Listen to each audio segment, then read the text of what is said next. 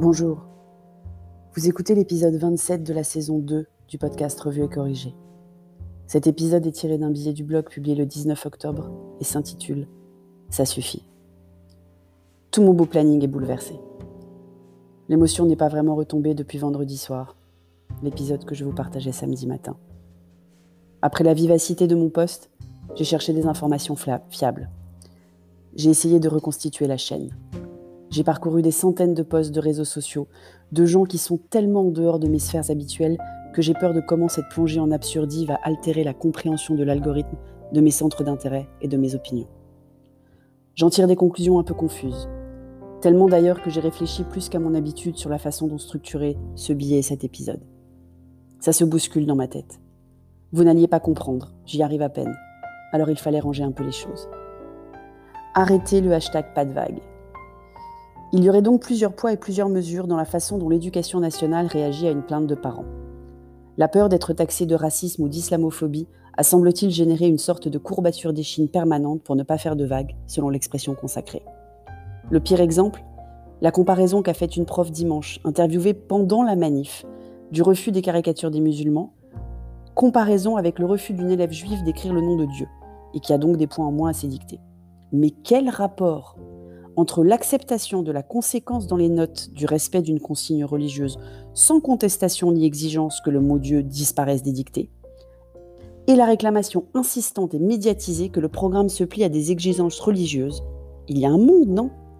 Entre l'acceptation des lois de la République et des conséquences que respecter sa religion entraîne, et l'exigence que la République fasse entrer dans l'école des interdits religieux, il y a une galaxie, non? Mais ça fait bien de montrer encore et toujours que ce n'est pas dirigé contre les fanatiques d'une religion en particulier. Sauf que si, en fait. Arrêtez de ne pas nommer. Je ne peux pas écrire arrêter le pas d'amalgame parce que je ne fais pas l'amalgame, bien sûr.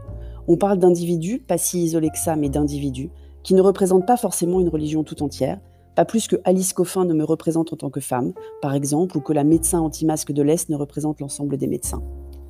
Quand on lit les articles sur le sujet, et je dois avouer que je suis en descente en spirale dans le trou du lapin d'Alice, on se rend compte qu'en fait, il y a des institutions religieuses, des associations qui se réclament du statut d'ONG, des individus spécifiques qui depuis plus de 15 ans sont connus, agissent en toute impunité, et surfent très prudemment sur la ligne à ne pas franchir pour ne pas être condamnables au sens de la loi.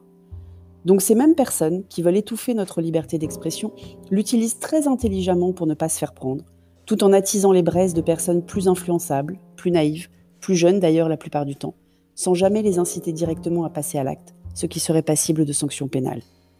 Mais il faut bien reconnaître et dénoncer les utilisations de victimisation permanente, qui surfent sur les culpabilités de certains et certaines, eux qui vont jusqu'à écrire qu'ils comprennent les terroristes.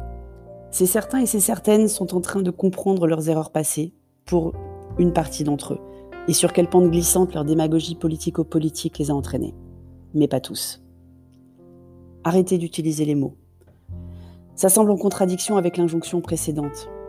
J'oscille dans les différents stades du deuil et je suis en colère aussi. En colère même contre moi-même, qui continue de réagir avec des mots parce que c'est l'arme qu'on m'a apprise. Oui, j'ai utilisé le mot arme, je sais. On n'arrête pas d'être en guerre contre le virus, mais pas que. Donc j'ai aussi envie qu'on arrête de parler et qu'on passe aux actes. Mais quels actes? C'est la question à partir de laquelle on voit ressurgir toutes les sanctions et dissensions politiques de la France et de l'humanité tout entière. Plus de prévention Plus de contrôle des réseaux sociaux Plus d'actions menées sur la base de tweets ou de paroles qui pourtant officiellement ne tombent pas sous le coup de la loi Plus de lois alors Plus de renvois en dehors des frontières C'est un peu comme avec le virus et le nombre de lits disponibles en réa ou de masques en mars.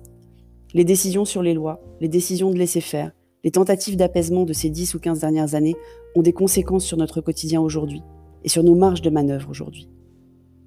Arrêtez de blâmer les réseaux sociaux. Je suis souvent la première à critiquer les bulles de filtre, le manque de modération, les algorithmes des réseaux sociaux, Facebook en tête. Mais s'ils propagent plus vite qu'avant les théories du complot, les fake news et autres appels à la haine, ils ne les créent pas de toutes pièces. Sans doute que sans Facebook et consorts, le terroriste aurait mis plus de temps à entendre parler de ce qui s'était passé à 100 km de chez lui. Mais le point de départ reste les hommes, les femmes aussi apparemment, pas les réseaux sociaux. Et limiter notre action en réponse à la simple propagation accélérée plutôt qu'aux origines des événements serait à mon sens une énorme erreur, un hors-sujet même. Arrêter les suppositions. Il faudrait aussi arrêter de ne pas savoir, de supposer, de donner voix à tout le monde sans vérification des faits. On a entendu depuis plusieurs jours pas mal de choses sur le déroulé des événements. La fille de 13 ans était-elle présente ou pas? À quelle date s'est déroulé le cours en question? Entre le 5 et le 8 octobre, j'ai tout entendu ou lu. Même si je comprends que la justice suit son cours et qu'on n'a pas encore toutes les informations, la date du cours devrait être un fait établi, non? Tout comme la présence ou pas d'une jeune fille de 13 ans au collège. On ne fait plus l'appel comme à mon époque? On n'appelle pas les parents en cas d'absence non justifiée? On ne garde pas trace des arrêts maladie? Il faudrait aussi arrêter le bénéfice du doute. La présomption d'innocence, certes, mais pas le bénéfice du doute sur les intentions des créateurs des vidéos qu'on a tous regardées ad nauseam ce week-end. C'est très difficile pour moi d'en arriver là. Je me bats avec tout mon être, mon passé, mon éducation laïque et républicaine, mes convictions profondes, quand je me rends compte que j'en arrive à penser cela. Alors on fait quoi? On fait confiance à nos professeurs et on les soutient dans leur rôle, que ce soit pour montrer des caricatures ou mettre une mauvaise note à nos enfants, que ce soit pour expliquer les vérités scientifiques de la création du monde, l'éducation sexuelle ou les fondamentaux de notre démocratie. On fait confiance à nos institutions et on espère qu'elles ont enfin compris les dangers à ne pas vouloir prendre de risques et ne pas nommer. On fait confiance à nos concitoyens et on espère que, quelle que soit leur confession ou leur calcul politico-démagogique, ils arrêteront de condamner tout en disant que le prof l'avait bien cherché. C'est pas gagné en fait. Merci de m'avoir écouté. Si vous écoutez sur Apple, merci de laisser un commentaire avec vos 5 étoiles. Et sur toutes les plateformes de balado-diffusion, abonnez-vous et partagez. À bientôt.